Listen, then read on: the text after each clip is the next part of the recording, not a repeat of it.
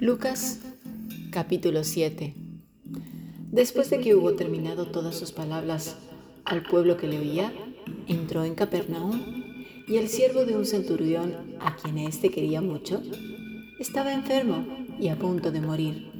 Cuando el centurión oyó hablar de Jesús, le envió unos ancianos de los judíos, rogándole que viniese y sanase a su siervo.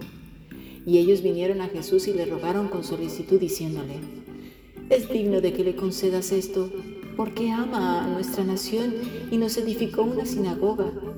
Y Jesús fue con ellos. Pero cuando ya no estaba lejos de casa, el centurión envió a él unos amigos diciéndole, Señor, no te molestes, pues no soy digno de que entres bajo mi techo, por lo que ni aún me tuve por digno de venir a ti. Pero di la palabra y mi siervo será sano porque también yo soy hombre puesto bajo autoridad y tengo soldados bajo mis órdenes. Y digo a este, ve y va. Y al otro, ven y viene. Y a mi siervo, haz esto y lo hace. Al oír esto, Jesús se maravilló de él y volviéndose dijo a la gente que le seguía, os digo que ni aún en Israel he hallado tanta fe. Y al regresar a casa, los que habían sido enviados hallaron sano al siervo que había estado enfermo. Aconteció después que él iba a la ciudad que se llamaba Naín, e iba con él muchos de sus discípulos y una gran multitud. Cuando llegó cerca de la puerta de la ciudad, he aquí que llevaban a enterrar a un difunto, hijo único, un hijo único de su madre, la cual era viuda y había con ella mucha gente de la ciudad. Y cuando el Señor la vio, se compadeció de ella y le dijo, no llores. Acercándose, tocó el féretro, y los que lo llevaban se detuvieron y dijo, joven, a ti te digo, levántate. Entonces se incorporó el que había muerto y comenzó a hablar, y lo dio a su madre, y todos tuvieron miedo y glorificaban a Dios diciendo, un gran profeta se ha levantado entre nosotros y Dios ha visitado a su pueblo y se extendió la fama de él por toda Judea y por toda la región de alrededor. Los discípulos de Juan le dieron las nuevas de todas estas cosas y llamó Juan a dos de sus discípulos y los envió a Jesús para preguntarle, ¿eres tú el que había de venir o esperamos a otro? Cuando, pues, los hombres vinieron a él, dijeron, Juan el Bautista nos ha, nos ha enviado a ti para preguntarte, ¿eres tú el que había de venir o esperamos a otro?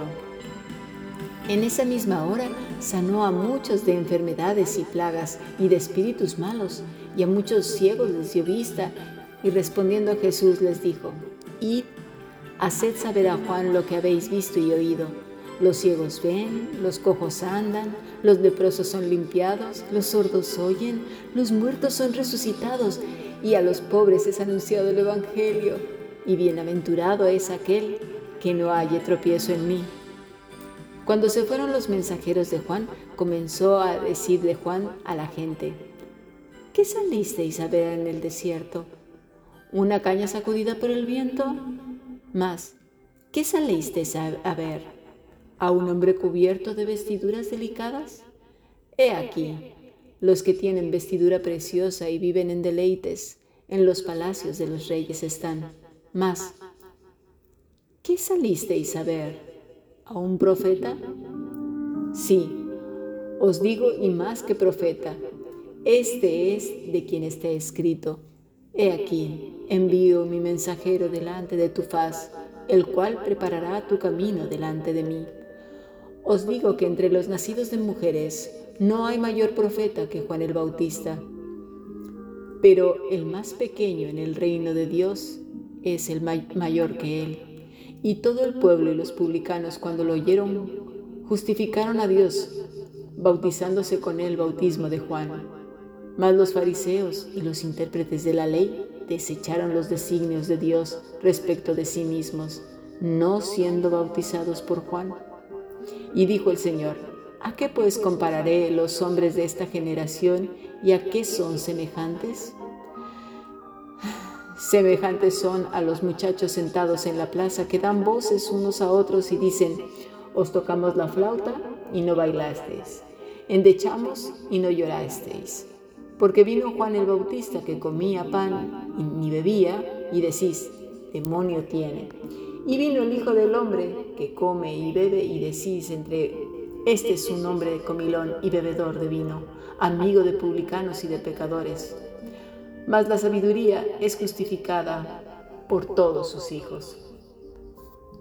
Uno de los fariseos rogó a Jesús que comiese con él, y habiendo entrado en casa del fariseo se sentó a la mesa. Entonces una mujer de la ciudad, que era pecadora, al saber que Jesús estaba a la mesa en casa del fariseo, trajo un frasco de alabastro con perfume. Y estando detrás de él a sus pies, llorando, comenzó a regar con lágrimas sus pies y, los enjugaba con sus cabellos, y besaba sus pies y los ungía con perfume. Cuando vio esto el fariseo que le había convidado le dijo para sí, Este, si fuera profeta, conocería quién y qué clase de mujer es la que le toca, que es pecadora. Entonces respondiendo Jesús le dijo, Simón, una cosa tengo que decirte. Y él le dijo, di maestro. Un acreedor tenía dos deudores. El uno le debía 500 denarios y el otro 50. Y no teniendo ellos con qué pagar, perdonó a ambos. Y pues, ¿cuál de ellos le amará más? Respondiendo Simón, dijo, pienso que aquel que a quien perdonó más. Y él le dijo, rectamente has juzgado. Y vuelto a la mujer, dijo a Simón, ¿ves esta mujer? Entré en tu casa y no me diste agua para mis pies, mas ésta ha regado mis pies con lágrimas y los ha enjugado con sus cabellos. No me diste beso, mas ésta, desde que entré, no ha cesado de besar mis pies. No ungiste mi cabeza con aceite, mas ésta ha ungido con perfume mis pies. Por lo cual te digo que, sus muchos pecados le son perdonados, porque amó mucho. Mas aquel a quien se le perdona poco, poco ama. Y ella le dijo, y a ella le dijo, tus pecados te son perdonados. Y los que estaban juntamente sentados a la mesa comenzaron a decir entre sí, ¿quién es este que también perdona pecados? Pero él dijo a la mujer, tu fe te ha salvado. Ve en paz.